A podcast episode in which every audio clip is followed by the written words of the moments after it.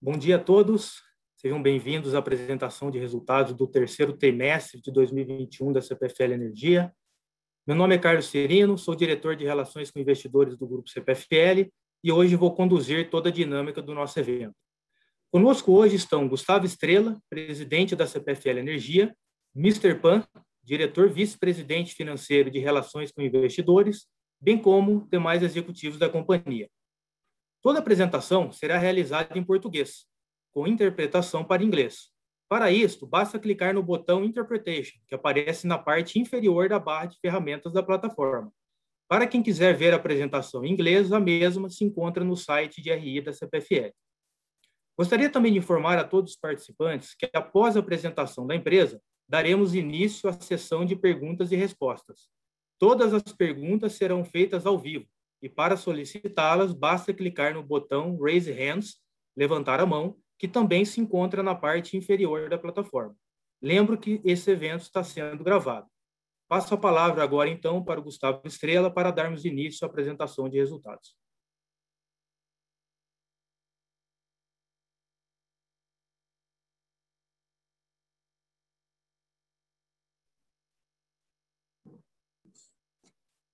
Obrigado, Serino. Bom dia a todos. Obrigado pela, pela presença aqui no nosso call de resultados do terceiro trimestre. Eu já passo aqui, então, né, para a nossa primeira página, falando um pouquinho aqui dos destaques do, do terceiro trimestre de 2021. É o primeiro, uma, um aumento na nossa carga na área de concessão de 2%. A gente vai detalhar um pouco mais à frente, mas acho que um desempenho bastante positivo do consumo de energia nas nossas áreas de concessão. Entregamos aqui um EBITDA de 2,6 bilhões de reais, um crescimento de 32,8%, um lucro líquido de 1,4 bilhão, uma alta de 6,2%. A nossa dívida líquida ela atinge 15,9 bilhões, numa alavancagem na relação dívida líquida sobre EBITDA de 1,77 vezes. O investimento nesse trimestre atingiu 932 milhões de reais, um crescimento de 21%. Né? Lembrando aqui da nossa estimativa para o ano de 3,4 bilhões de reais, o maior programa de investimentos da história da companhia. O ativo regulatório, aqui um tema que de fato traz uma preocupação, alcançou 3,1 bilhões de reais em setembro, né, no fechamento do nosso TRI. É o nosso maior valor é, da história para um valor de ativo regulatório como esse. Tivemos também o ajuste tarifário da CPFL Piratininga de 12,4%, efeito para o consumidor, agora no último mês de outubro. Tivemos também a conclusão da entrada em operação comercial do complexo eólico de Gameleira.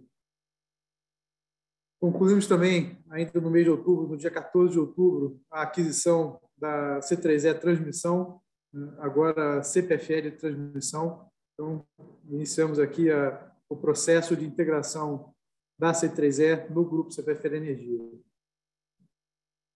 Outro destaque importante, ingressamos no índice IDIV da B3, né, como uma empresa boa pagadora de, de dividendos.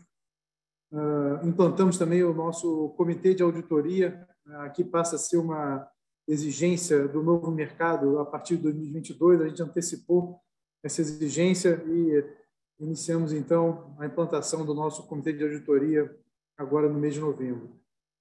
Eh, também no Prêmio Abrad, eh, dois reconhecimentos importantes para a CPFL Santa Cruz e CPFL Piratininga no, no quesito de responsabilidade socioambiental.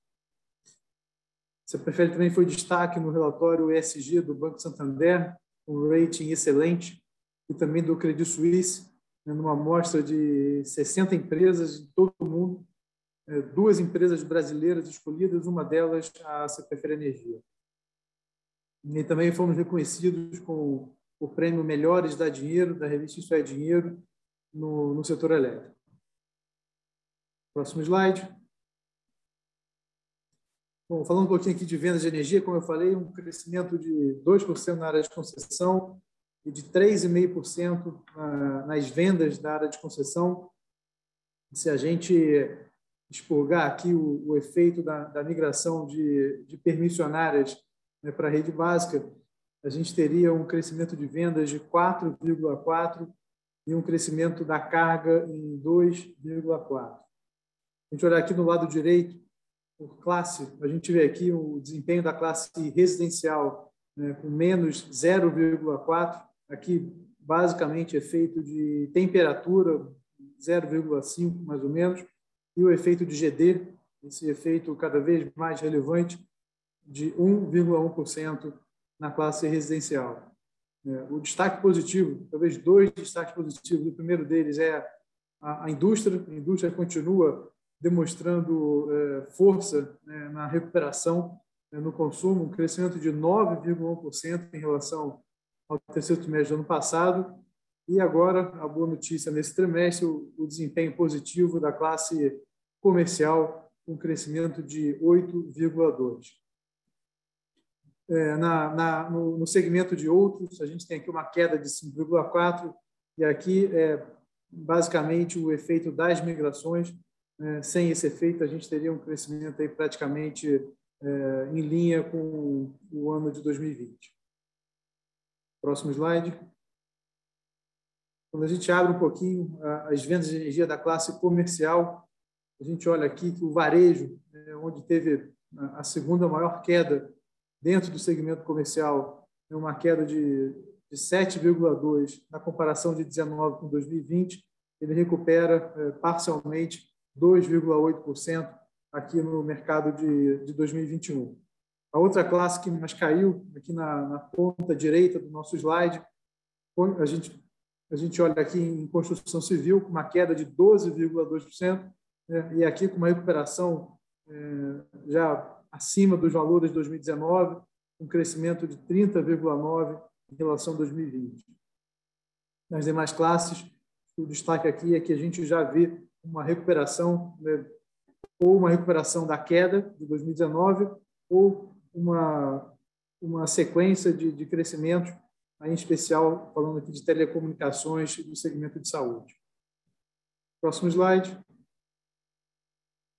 que a gente faz a mesma análise na classe industrial. Então, a gente vê aqui é, um, um, crescimento importante no acumulado de 2019 a 2021, um crescimento de 6,1%, quer dizer, já passamos é, com folga o crescimento de, de 2019. A gente tem ainda um, um, uma situação ainda um pouco mais é, de estabilidade no segmento de veículos, né, com uma queda de 17,7%, uma recuperação de 18,1%, ainda no acumulado, uma queda de 2,8%. As demais classes, a gente vê químicos, borracha, indústria metalúrgica, já um crescimento já acima do ano de 2019, que indica para a gente claramente um sinal de recuperação da indústria de forma geral. Próximo slide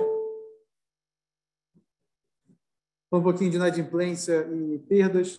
A gente tem aqui um, um cenário, eu diria, ainda desafiador né, no tema de, de, inadimplência. A gente tem aqui um, um crescimento é, é expressivo aqui, especialmente no, no nosso segundo trimestre de 2021. Né, a gente começa a enxergar uma, uma queda dos, dos níveis de inadimplência.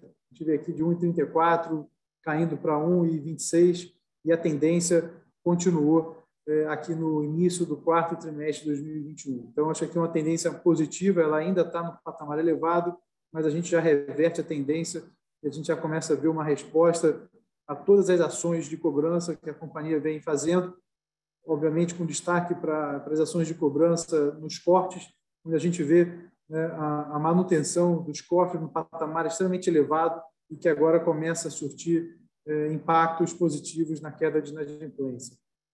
Quando a gente olha aqui do lado direito, o benchmark né, para os nove meses de 2021, a gente vê que, de maneira geral, o setor vem sofrendo com a pressão de inadimplência e aqui, claramente, tarifas em patamares elevados, combinados com uma, com uma taxa de desemprego ainda elevada no país, obviamente traz uma pressão de arrecadação importante para as distribuidoras.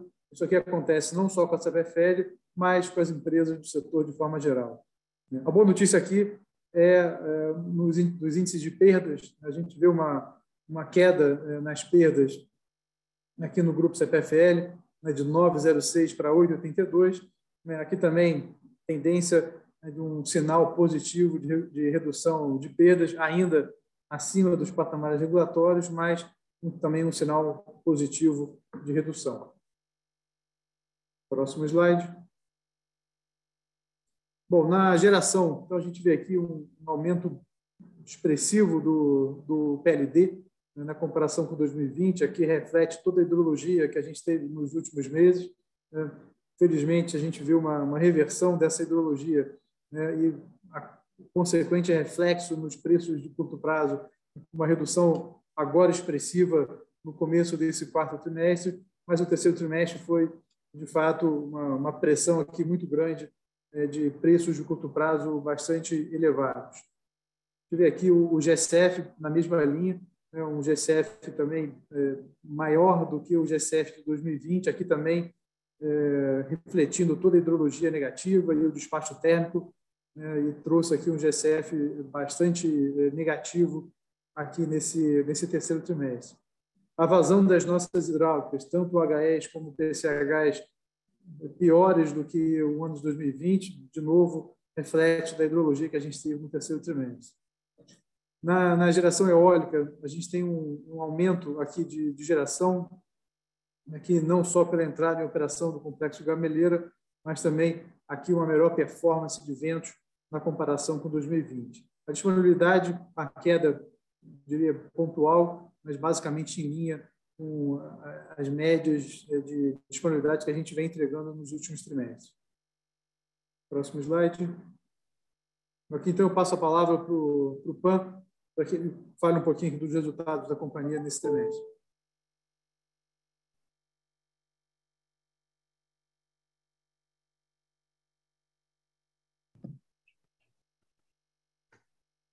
Obrigado, Gustavo.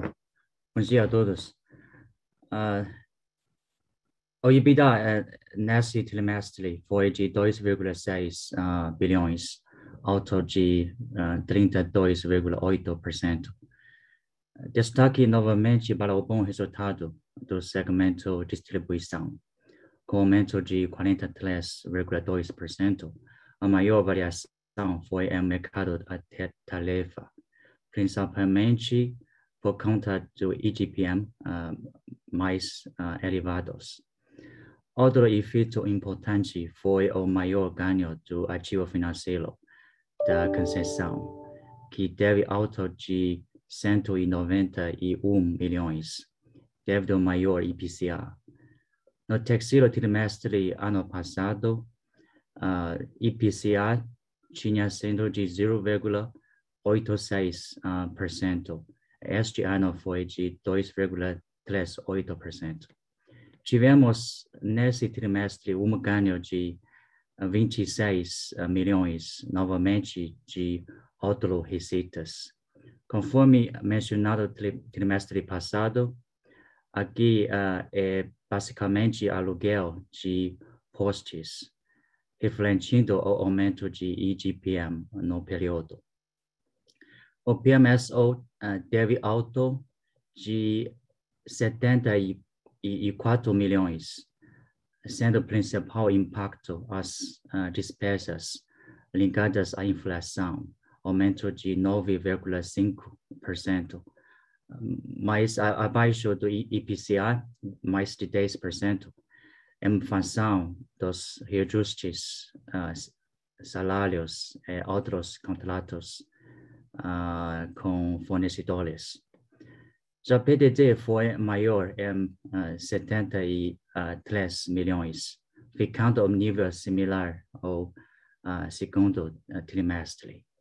No plano de pensão, tivemos um aumento de 14, uh, 14 milhões. De mais efeitos, somam 10 milhões. Uh, no, no geração, o EBITDA foi de 1,1 bilhão alto de 31%. O principal uh, efeito foi o ganho solução uh, do GSF no mercado regular, regulados de 274 milhões. Outro impacto positivo foram as atualizações dos plazos dos contratos indexados em grande parte por IGPM, uh, 191 milhões. Além disso, tivemos um ganho de 27, uh, 27 milhões devido à maior geração de energia em nossos parques eólicos, uh, somado à entrada operação do complexo uh, Gamilela.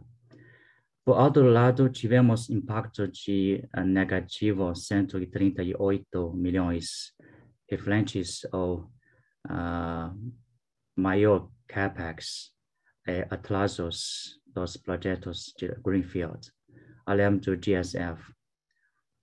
Uh, do período foi de negativos 116 milhões, em função do PLD mais alto e pior nível de GSF. Outros efeitos som, somaram ganho de 21 uh, milhões. O, segmento de trading e, serviços e outros teve EBITDA negativo de 32 uh, milhões, impactado principalmente pelo margem de uh, comercializadora de negativo 83 milhões. Outros efeitos somaram ganho de 3 milhões próxima uh, slide. Uh, mostramos a performance do lucro líquido, que foi de 1,4 uh, milhão, bilhões, é, no período, um alto de 6,2% em relação do mesmo período ano passado. No resultado financeiro, tivemos uma melhora de 3 milhões uh, devido principalmente ganho de MTM 34 milhões em novo uh, captação no trimestre. Atualização uh, monetária do ativo uh, passivo regulatório 30 milhões. Atualização monetária sobre crédito fiscal 18 milhões. Os acréscimos e, e multas moratórias, 9 milhões. Por outro lado, uh, as despesas com a dívida líquida tiveram aumento de 143 milhões, explicados pelo aumento de IPCA e CDI no período. Maior pagamento de impactos está relacionado ao melhor resultado do período e o relacionamento de créditos fiscais no CPFL renováveis no ano passado é 271 milhões. Próximo uh, slide. Uh, nós mostramos resultado do acumulado de nove meses este ano. A EBITDA cresceu 36 6,2%. Destaca-se aqui a distribuição, que cresceu 42,9%, uh, favorecida pela boa performance do mercado de tarefas, em uh, função do repasse de IGPM, pelo ativo financeiro do, do que a concessão. Outro destaque é a geração, com alto de 29,3%, uh, 560 uh, milhões, devido à maior geração eólica, reajuste de contratos e solução do GSF. Lucro líquido aumentou 29,6%, chegando de 3,5 bilhões. Tivemos impacto uh, pelo maior custo de dívida e o mark-to-market, que foram principalmente compensados por acréscimos e multas moratórias. Próximo, por favor. Uh, e tivemos é, endividamento. A dívida líquida totalizou uh, 15 e 2,9 bilhões. A EBITDA dos últimos 12 meses atingiu 9 bilhões. A alavancagem medida pela dívida líquida sobre EBITDA foi de 1,77 vezes. Cabe destacar que ainda não havíamos saído do caixa do pagamento de 1,7 bilhões de dividendos e 2,7 bilhões de aquisição da C3E. No gráfico à direita, mostramos a posição de caixa a 4,9 bilhões, com uma IDIS de cobertura de 1,81 vezes as amortizações de curto prazo. É para médio de amortização é de 3,27 anos. Abaixo tem, temos a custo de dívida, que aumentou uh, nominalmente devido principalmente à variação de IPCA e, e de CDI no período. Uh, mas uh, custo real ainda negativo. Já a composição de dívida bruta, vemos que a maior exposição está em taxada CDI, 69%, uh, 29% indexado de IPCA e 2% TGLP. Com relação aos dividendos, mantivemos nosso plano de crescimento e pagamento de dividendos, onde 2020 tivemos um payout de 80%, representando um total de 2,08 bilhões. Em 2021, anunciamos o pagamento de 3,5 bilhões de reais, representando payout 100%. Uh, próximo. O CAPEX uh, de trimestre foi de 932 uh, milhões, um aumento de 21% em relação ao mesmo período ano passado visão por segmento tivemos distribuição, um total investido de 821 uh, milhões destinado à ampliação, modernização e manutenção de rede e de equipamentos. Em segmento de, de direção, foram investidos 71 milhões nos projetos de Gamilera e Cherubim investimos mais 16 milhões em nosso projeto de transmissão Sul 1, Sul 2. Por fim, para o segmento de trading e serviços, foram uh, destinado 24 milhões uh, destinado à ampliação, modernização e manutenção de equipamentos, veículos, ferramentas e TI. Na visão acumulado nove uh, meses, investimos 2,6 bilhões, aumento de 37,2%. Uh, ah, muito obrigado. Agora devolvo a palavra para o senhor Gustavo Estrela. Obrigado.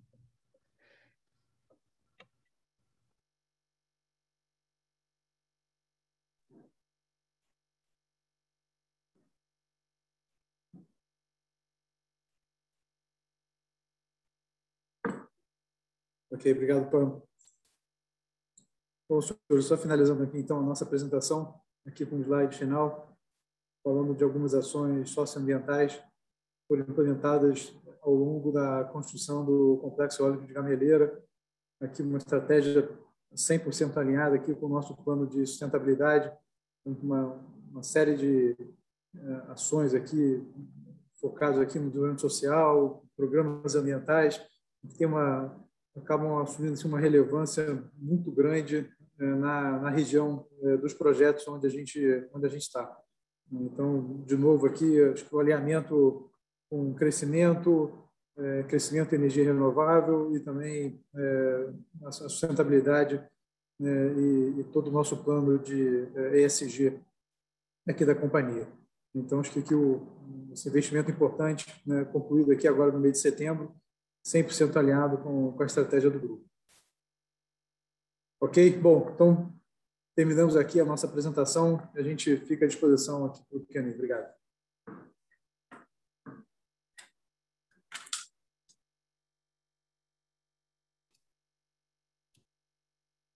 Obrigado, Gustavo. Obrigado, Pan, pelas apresentações. Então, pessoal, abriremos agora a sessão de perguntas e respostas, seguindo aí a ordem que elas forem solicitadas, né? Reforço que para as perguntas serão realizadas ao vivo, né? E para solicitá-las, vocês devem utilizar o botão Raise Hands, levantar a mão, localizado na parte inferior da nossa plataforma. Então, vamos aqui, pessoal, a gente já tem uma primeira pergunta. A primeira pergunta, ela vem aqui da Carol, do Credit Suisse. Bom dia, Carol. Obrigado pela participação no evento. Pode seguir com a sua pergunta. Obrigada pelo call, pessoal. É, bom dia a todos. Eu tenho duas perguntas. É, a primeira é em relação à agenda de leilões e interesse e alocação de capital de vocês. É, a gente ainda tem alguns ativos, é, como por exemplo o C3E Geração é, para serem colocados à venda e leilão de transmissão. Queria saber o apetite de vocês vis-à-vis os ativos que vocês já conseguiram é, esse ano, né? Se, enfim, o, o que vocês já estão, é, que já garantiram, né? É, já estaria dentro do que vocês acreditam como ideal, ou se de fato vocês vão olhar esses, esses outros ativos que eu mencionei. E a segunda, sobre regulação, a gente viu a ANEL finalmente voltar para uma pauta um pouco mais longo prazo, estratégica, essa semana. Eles tinham colocado, enfim, até para votar finalmente a consulta pública da perda, né, a resposta final aí é, da metodologia de perdas, apesar de ter saído da pauta. Aí eu queria só entender é, do lado de vocês a expectativa em relação específica a, a essa discussão de perdas, que é bastante relevante para o setor, e as mudanças propostas também bastante relevantes, se vocês têm alguma visão, e se tem algum outro tema regulatório aí que vocês esperem, é, que vocês esperam que volte para a pauta esse ano. Obrigada.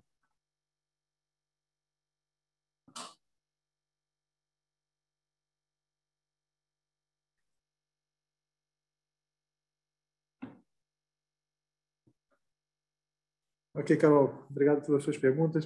Vamos lá. A primeira sobre, sobre os leilões. É, eu acho que, enfim, a gente continua com a nossa estratégia aqui de, de crescimento e vamos continuar olhando as oportunidades né, que o mercado eventualmente vem oferecer para a gente. É, especificamente sobre, sobre essa 3E geração, é, a gente tem um interesse, eu diria, bem específico é, nos, nos, ativos onde a gente já tem é, participação é, e, e, somente eles. enfim, e no, nos outros leilões, vamos olhar se alguma linha que tem que se encaixa na, na, na estratégia da CPFL né, de investimento em transmissão e, possivelmente a gente vai participar e vamos avaliar os projetos que eventualmente venham a ser leiloados. obviamente, o que a gente tem aqui hoje é, como grande desafio é, é, a integração da, da C3E transmissão. É, acho que a companhia hoje está é, muito mobilizada, é, especialmente aqui nos próximos dois, dois ou três meses, né, muito focada na integração da, da C3E transmissão. É um desafio grande, uma empresa de, de grande porte. Então, diria que hoje a gente tem um foco grande aqui, mas continuamos olhando essa oportunidade que o mercado vem, a, vem oferecer. Para a segunda pergunta sobre perdas, eu peço que o Rafael Lazzaretti é, e o Luiz eles te, te, te, te respondam, tá bom? Obrigado.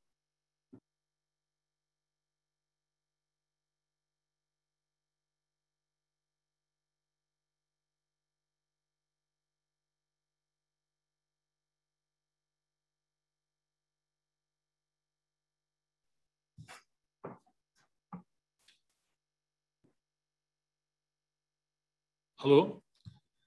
Olá, pessoal. Olá, Carol. Obrigado pela pergunta. É, com relação a essa questão de perdas, realmente é um tema muito importante para nós, as distribuidoras.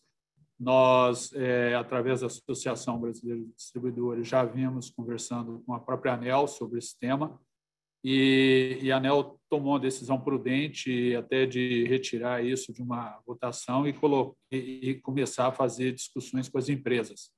Ontem nós tivemos uma reunião muito positiva com a ANEL, muito boa. A CPFL tem muito know-how nessa questão de perdas, seja com implementação de tecnologia, metodologia de cálculo e até mesmo avaliações que nós temos dado as, as, esse trabalho que a gente vem fazendo, mantendo o controle das nossas perdas, como foi mostrado, dentro dos patamares estáveis, né? E, e, mesmo com o desafio que a gente encontra no país, mas nós, nós estamos discutindo sim com a ANEL, a ANEL abriu essa discussão e a gente está evoluindo para ter um, uma, realmente uma metodologia aderente à situação do país e, a, e, a, e ao equilíbrio para as empresas. Tá certo, muito obrigada.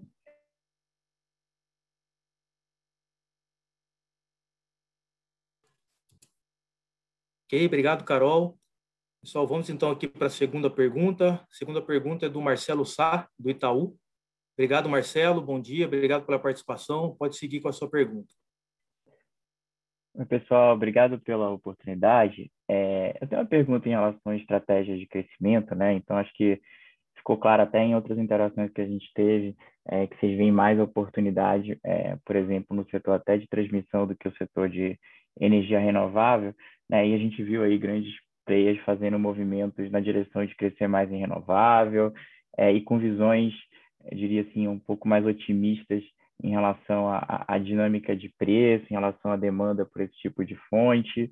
É, eu queria entender um pouquinho o view de vocês, é, por exemplo, para spread de energia incentivada, é, mais longo prazo, para preço, é, se vocês acham que, que, que, na verdade, toda essa entrada de oferta vai terminar jogando o preço para baixo ou se a migração para o mercado livre vai fazer com que o preço é, tenha uma sustentação. Obviamente, também agora, né, a gente teve boa chuva acontecendo em outubro, boa chuva em novembro. É, até estava conversando com alguns especialistas né, em comercialização e alguns até indicaram é, que tem chance até de bater piso no PLD em dezembro. Né? acho que se isso acontecer, de fato, é, se confirmar, né, provavelmente vai ter aí uma, algum impacto aí na curva de preço olhando mais para frente, né? Então eu queria entender um pouquinho como é que vocês estão vendo é, essa dinâmica e os desafios aí de energia renovável para vocês estarem um pouco mais é, cautelosos que alguns outros players. Obrigado.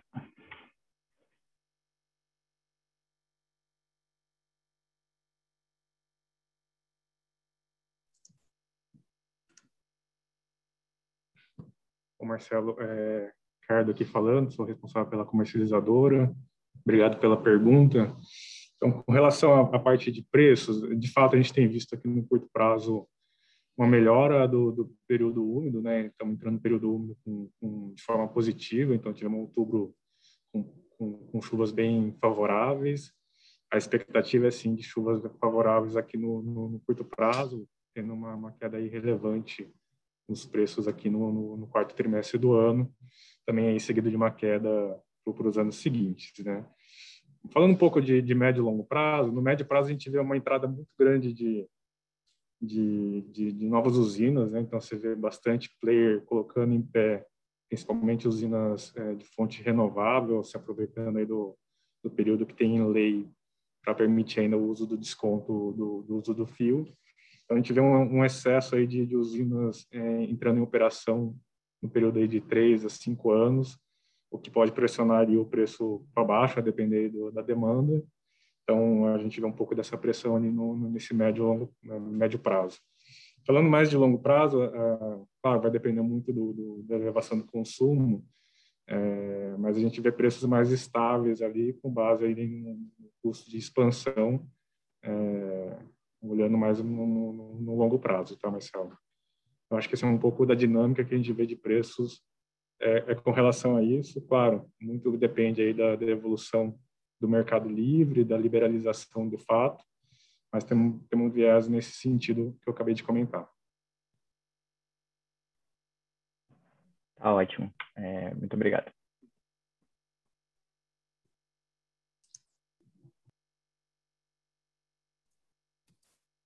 Obrigado, Marcelo. Vamos então aqui para a próxima pergunta. Próxima pergunta do André Sampaio, do Santander. Obrigado, André, pela participação. Pode seguir com a sua pergunta.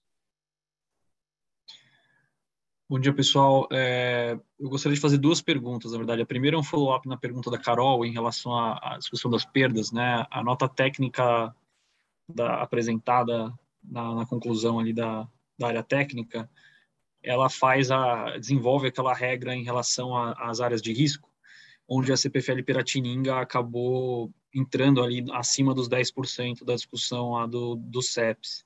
Eu queria ouvir um pouquinho de vocês, é, o, o, o, qual a opinião de vocês em relação a, a isso, se isso realmente deveria gerar algum benefício para vocês.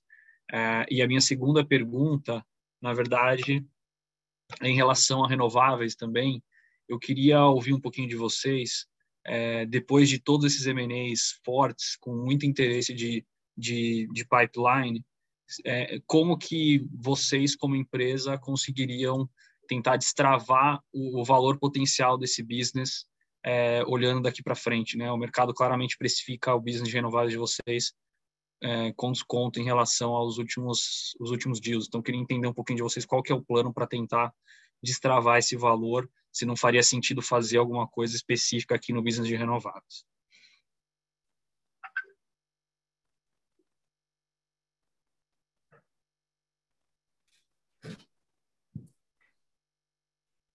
Olá, André.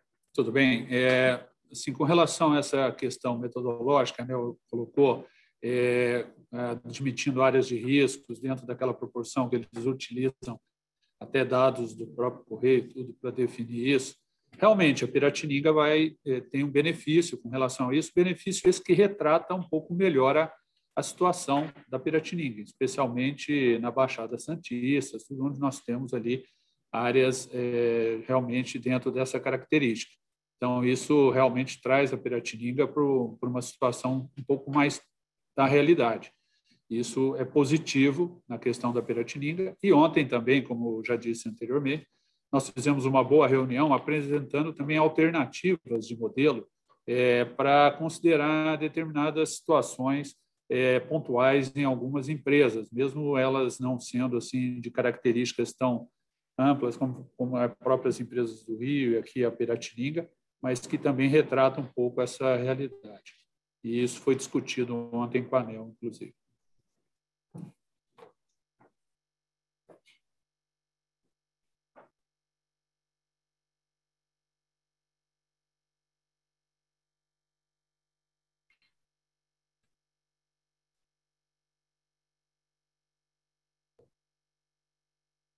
André, é o Vitor Fagalli aqui falando, vice-presidente de desenvolvimento de negócios. Obrigado pela pergunta. Vou tentar responder um pouco aqui referente ao seu tema de renováveis. Bom, a gente, é, nós temos aqui um pipeline, né, para desenvolver aqui de, de mais de 4 GB, uh, e a gente mantém esses, esses projetos aqui sempre é, vivos, né, em análise, e o grande tema nosso aqui é a partir do momento que a gente entender que esses projetos eles geram valor, eles teriam aqui um, um, um risco versus retorno ajustado com que a gente entende que é, que é factível para a companhia, a gente, o objetivo é continuar a desenvolver e aumentar o nosso parque, mas isso necessariamente ele parte dessa premissa aqui, dessa viabilidade. Então, é sempre esse, esse balanço que a gente faz na companhia, avaliando aqui o nosso, né, o nosso parque de renováveis, se a gente cresce, como que a gente vai, vai avançar daqui para frente. Mas eu acho que só tentando é, direcionar, a gente tem nossos, nossos parques aqui, nossos greenfields, e assim que a gente entender uma oportunidade factível, né, é, viável do ponto de vista financeiro, a gente vai, vai evoluir com eles.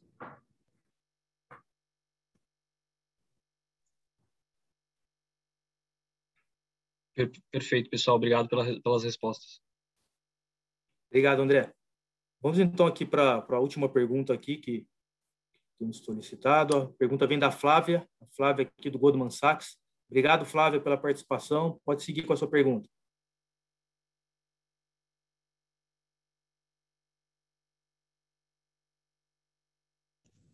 Alô, oi pessoal, bom dia, tudo bem? Obrigada pelo call, acho que eu não tinha desmutado aqui. É, tem uma pergunta rápida aqui a respeito do WOC regulatório. Eu queria entender um pouquinho o que, que vocês estão vendo que pode, pode vir uma, alguma mudança aí daí para frente, considerando essa piora macro, essa deterioração, aumento do, é, dos spreads. Então, entender um pouquinho o que vocês estão vendo disso aí para frente. Obrigado.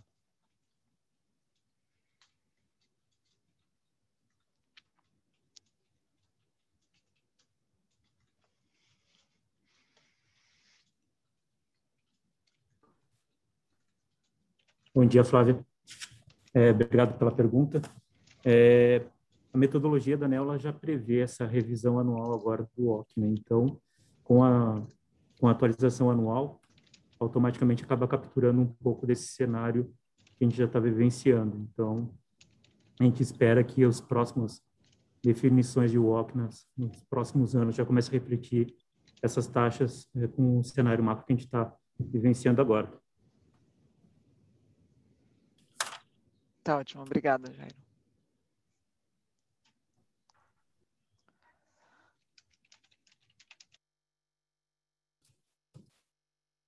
Obrigado, Flávio. Pessoal, como não, nós não temos mais perguntas, então a gente encerra aqui, né, nesse momento aqui, a sessão de perguntas e respostas.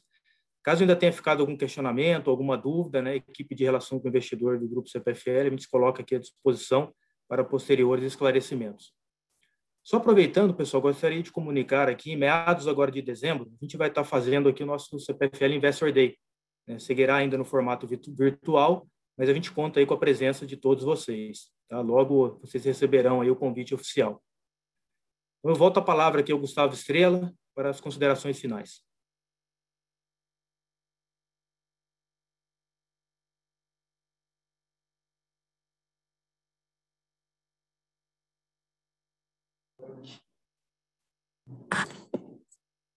Bom, senhores, mais uma vez, então, agradeço a, a participação aqui no nosso call de resultados. Acho que, olhando aqui um pouquinho para frente, acho que a gente tem aqui uma, uma melhora importante de hidrologia que traz um, um, um alívio aqui de, de curto prazo é, no, no, tema de, de suprimento. É, mas acho que o que fica aqui é claramente ainda um cenário de, de pressão, ainda de, de preços elevados, isso, isso ainda traz para a gente um desafio aqui olhando para 2022, especialmente nos reajustes tarifários das distribuidoras. Então, acho que aqui o equacionamento né, da, da situação de caixa, né, em especial, eu comentei aqui do, do, tamanho da nossa, do nosso ativo regulatório, né, acho que ele precisa realmente ser endereçado num cenário que é, acho que o racionamento ele é cada vez mais improvável, não só para esse ano, mas para o ano que vem também, mas um cenário de, de custos ainda elevados é o nosso caso base. Né? Então, de fato, precisamos endereçar esse tema do ponto de vista setorial, quer dizer, não é só uma questão específica de CPFL, mas é uma questão importante para ser endereçada aí nos próximos meses. Né? Olhando aqui para a CPFL, a gente ainda tem, como eu comentei, acho que uma, um desafio grande de integração é, da C3E transmissão. Né? Acho que, que os primeiros 100 dias são, de fato, decisivos nesse processo de integração mas seguimos assim muito confiantes né, de que fizemos um excelente investimento, né, um ativo que em breve vai estar aqui rodando nos padrões da, da CPFL Energia. É, em relação a temas setoriais, acho que a gente continua é, aqui numa expectativa positiva de recuperação de economia, recuperação de consumo, como ele já vem acontecendo, né, e também a expectativa de evolução da agenda regulatória. É, eu acho que tem, tem uns temas hoje muito importantes sendo discutidos na mesa, o, PL 5829, o 414, o 1917. É, temos assim uma expectativa de que ainda no curto prazo a gente consiga endereçar todos esses temas para que a gente de fato tenha um, uma, uma, evolução, né, um desenvolvimento do setor né, no, na direção de abertura, né, mas sendo é, de um processo muito organizado e planejado né, para que a gente consiga ter uma visão de longo prazo. Então, Basicamente, essa é a agenda. Mais uma vez, agradeço a participação de todos e um bom dia.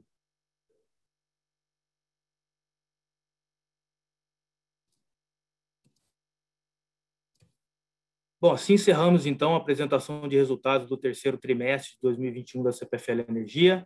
Mais uma vez agradecemos a participação de todos. Tenham uma boa tarde, um ótimo final de semana, um bom feriado. Até logo.